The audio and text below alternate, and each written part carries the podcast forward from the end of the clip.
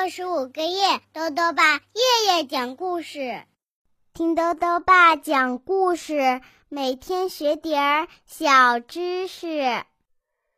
亲爱的各位小围兜，又到了豆豆爸讲故事的时间了。今天呢，豆豆爸要讲的故事是《公主小姐和豌豆》，童趣出版有限公司编，马爱农翻译，由人民邮电出版社出版。这天啊，傲慢先生在一大摞厚床垫下面放了一粒豌豆，他到底想要做什么呢？一起来听故事吧。公主小姐和豌豆。上星期的一个深夜，公主小姐在回家的路上遭遇了可怕的暴风雨，她的马车。陷在烂泥里了。他看见远处有灯光，就决定去寻求帮助，借住一晚。他冒着狂风暴雨和闪电，朝那座房子走去。在路上，他的公主冠丢了。终于到了大房子，公主小姐精疲力竭，浑身都湿透了。一副狼狈的样子，看上去一点儿也不像公主啊。他敲了敲高大的前门，这是傲慢先生的家。傲慢先生是世界上最有钱的人，他也是世界上最没有礼貌的人。你来做什么？他打开门，粗鲁的问道。公主小姐讲述了自己所经历的一切，提出想在这里借住一晚。你不能进来！傲慢先生吼道：“你会把我昂贵的地毯毁掉的！”求求你帮帮我吧！公主小姐恳求道：“我又冷又累，只想要一张床睡一晚。”绕到后门去。我看看能怎么办吧。傲慢先生气呼呼地说：“他当着公主小姐的面把门给重重的关上了。”哼，多么没有礼貌的人啊！可怜的公主小姐深一脚浅一脚的绕到房子后面。傲慢先生打开了后门。走得真慢啊！你可以睡在这儿。他指着一个寒冷潮湿的地窖说道：“但我是一位公主呀！”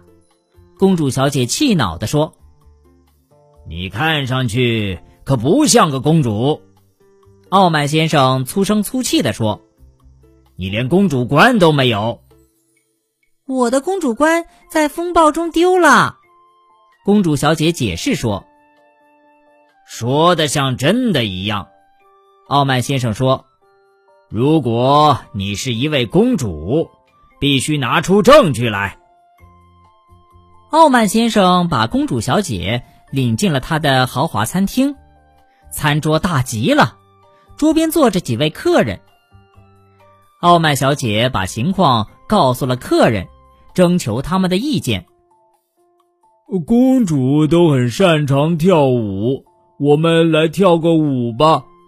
莽撞先生说：“当然了。”莽撞先生踩到了公主小姐的脚，公主小姐在地板上跌出去好远，没救啦！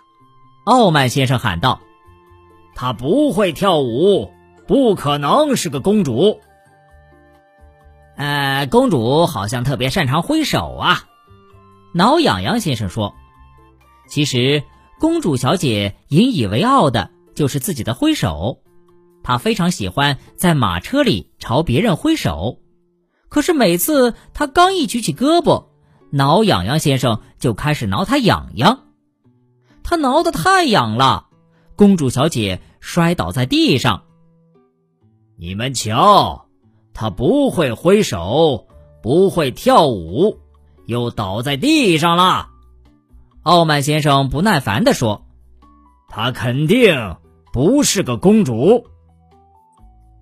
我听说，奢华小姐插嘴道：“公主都是很娇气的，她们娇气极了，哪怕床垫下面有一粒豌豆，她们早上醒来后身上都会青一块紫一块的。”嗯，傲慢先生说：“这倒是个有趣的主意。”于是。傲慢先生去找豌豆，其他人都上楼去了。吝啬先生抬起床垫，傲慢先生把那粒豌豆放在下面。吝啬先生看着床铺，说：“这个考验太简单了。”说的没错，吝啬先生，再加几床床垫。傲慢先生吩咐。他们拿来很多床垫儿。一床一床的摞起来，差点儿就落到了天花板上。然后公主小姐爬到床顶上。晚安，傲慢先生说完，就把灯关掉了。随后，傲慢先生去睡觉了。他的床可不是他希望的那样了，房子里的每张床上都没有床垫了。第二天。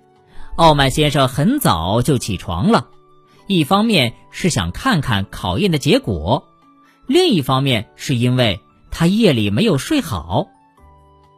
你睡得怎么样啊？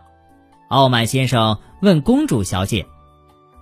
我美美的睡了一夜，公主小姐回答。啊！傲慢先生喊了起来：“我就知道你不是公主。”可是到头来，我还是睡在你最大、最舒服的床上啊！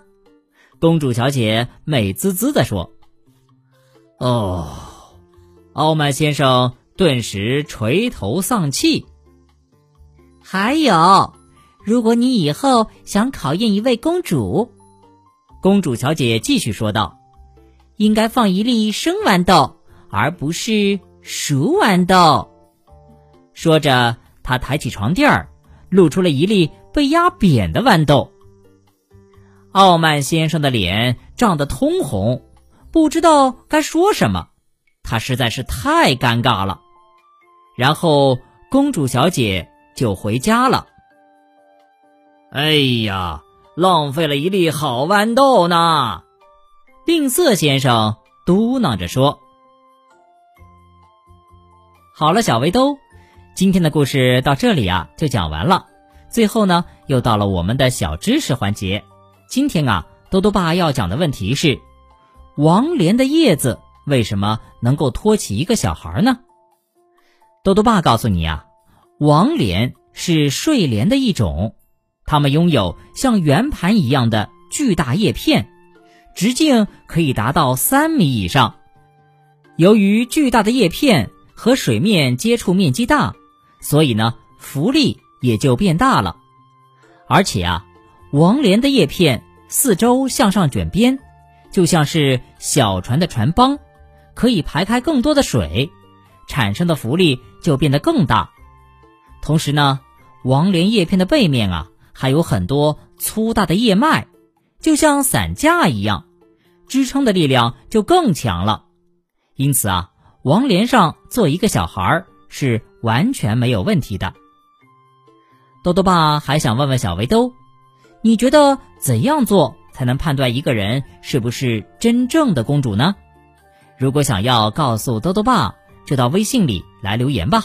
要记得豆豆爸的公众号哦，查询“豆豆爸讲故事”这六个字就能找到了。